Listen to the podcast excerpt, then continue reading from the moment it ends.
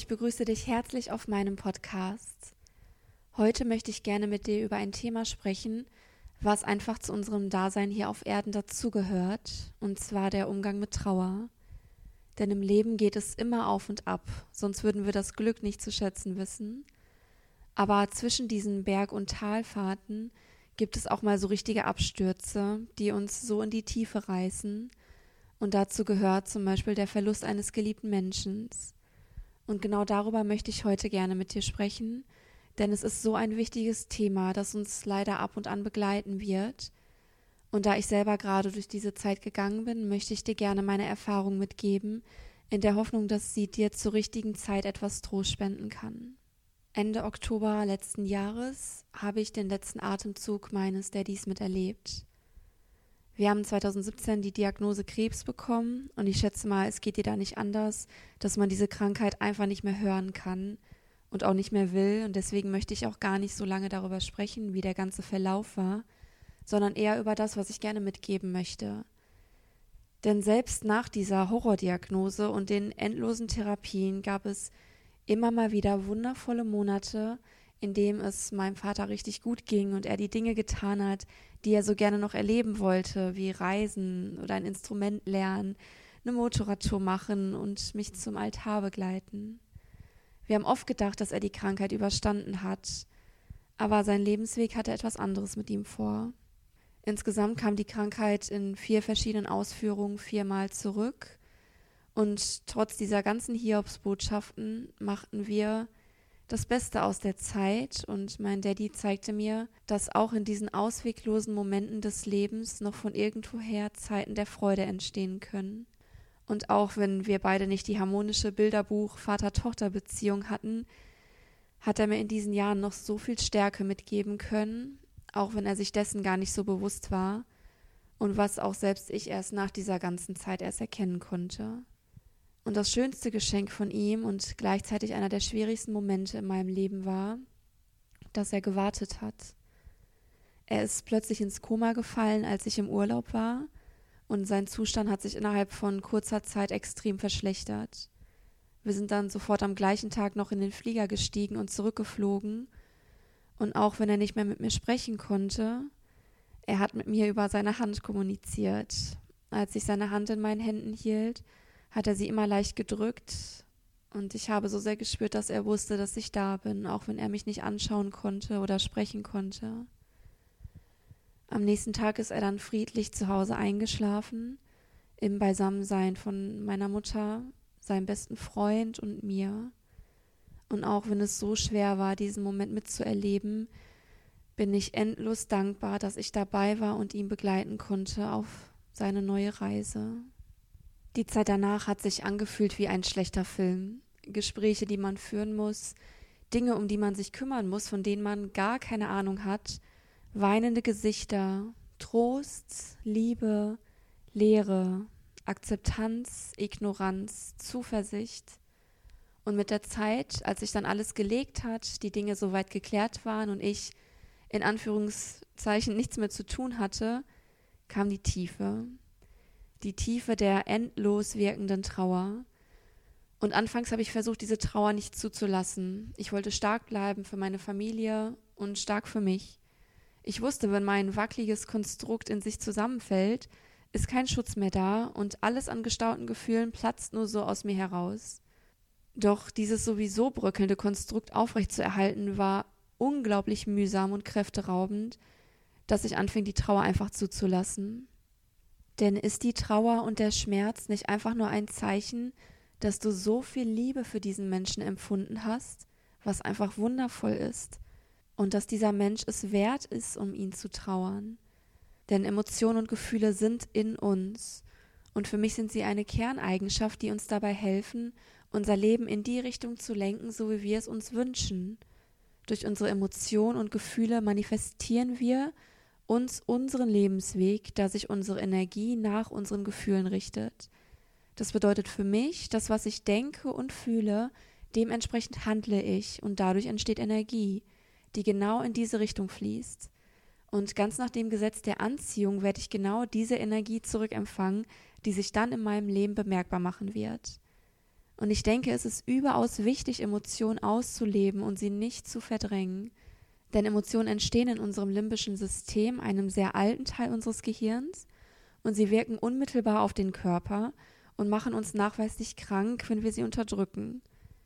Jedes Gefühl, jede Emotion gehört zum Leben dazu und hat ihre Berechtigung da zu sein. Deswegen ist es in meinen Augen absolut richtig und wichtig, seine Gefühle auszuleben und auch in diesen schweren Situationen Trauer zuzulassen. In meiner Phase der Trauer habe ich jedoch einen deutlichen Unterschied gespürt und das ist das, was ich unbedingt mit dir teilen möchte. Und zwar der Unterschied zwischen Trauer und Leid. Die Trauer war mein Gefühl, welches sich durch Tränen geäußert hat zum Beispiel. Ich habe regelrecht gespürt, wie die Tränen ohne Ankündigung kamen und raus wollten, und ich habe sie gelassen. Das Leid war jedoch was anderes. Es entstand nicht durch meine Gefühle, sondern durch meine Gedanken. Ich habe gedacht, wie traurig doch die ganze Situation ist, wie schlimm ist es für meine Familie, wie schlimm geht es mir jetzt, wie sehr werden wir jetzt leiden durch diesen schweren Verlust. Und dadurch fing ich an zu schwimmen, im tiefen, dunklen Meer des Selbstmitleids, und ich hatte das Gefühl zu ertrinken. Es war so schwierig für mich, aus diesem Gedankenkarussell zu kommen und wieder festen Boden unter den Füßen zu spüren.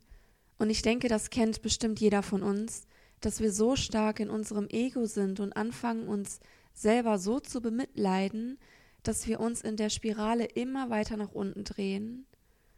Und ich bin so dankbar, dass sich meine Denkensweise vor einigen Jahren geändert hat und somit meine Realität ist, dass mein Daddy nie weg sein wird. Auch wenn sein Körper nicht mehr da ist, weiß ich, seine Seele ist unsterblich und wird ewig existieren. Es ist nur eine Art der Transformation. Und dieser Gedanke hat mir immer unfassbar viel Kraft und Liebe geschenkt, vor allem in dieser Zeit. Aber nochmal zurück zu der Trauer und zu dem Leid.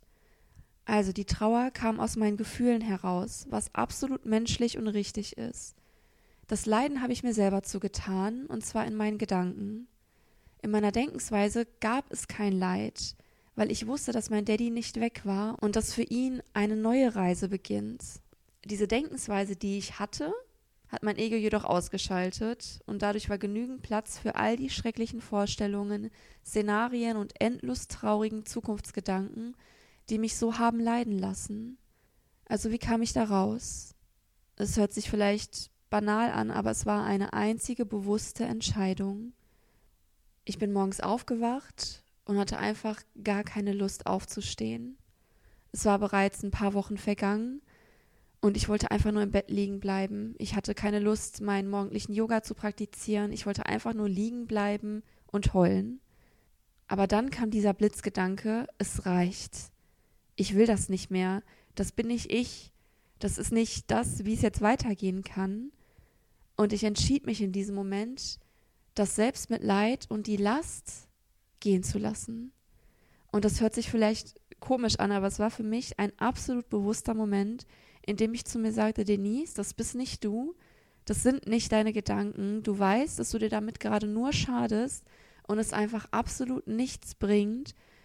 Es bringt dein Papa nicht zurück und du weißt, dass er niemals wollen würde, dass es dir gerade genau so geht.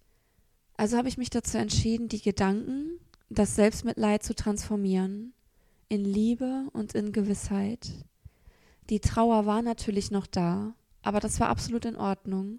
Ich wollte sie da haben. Ich wollte ihr bewusst Aufmerksamkeit schenken und sie zulassen.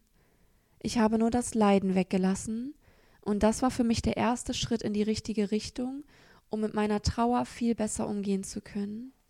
Und ich habe diese Lebenssituation mit dir geteilt, in der Hoffnung, dass sie dir vielleicht in einem Moment der Trauer auch etwas Hilfe bieten kann.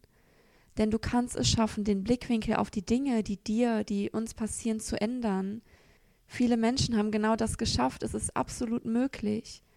Und genau in diesen Momenten, wo du deinen Blickwinkel änderst, wächst du ein Stück weiter über dich hinaus und wirst durch die Situation ein wenig weiser, anstatt verwundeter. Und während unseres Lebens wird es immer wieder diese Momente geben. Und zu erkennen, dass sie dazugehören, sie zu akzeptieren und trotz des Schmerzens aus ihnen zu lernen und zu wachsen, wird dir dabei helfen, dein Leben wieder selbstbestimmt zu erleben.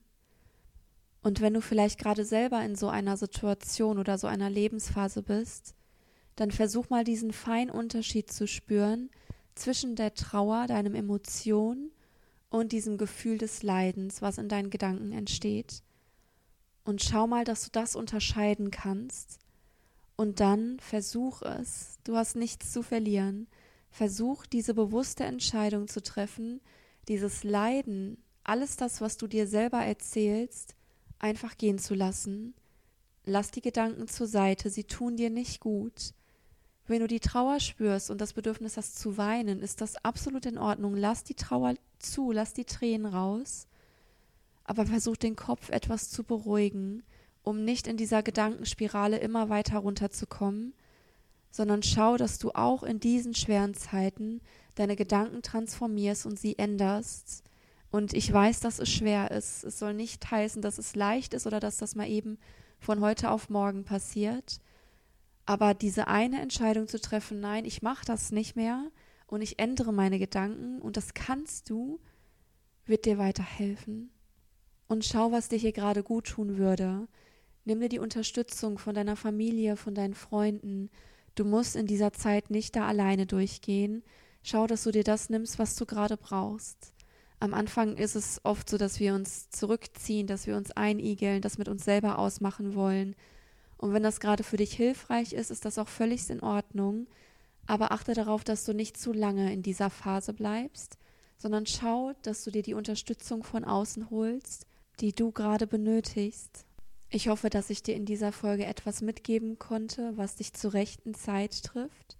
Und ich danke dir, dass ich meine Erfahrung mit dir teilen konnte. Ich wünsche dir noch einen wunderschönen Tag. Namaste.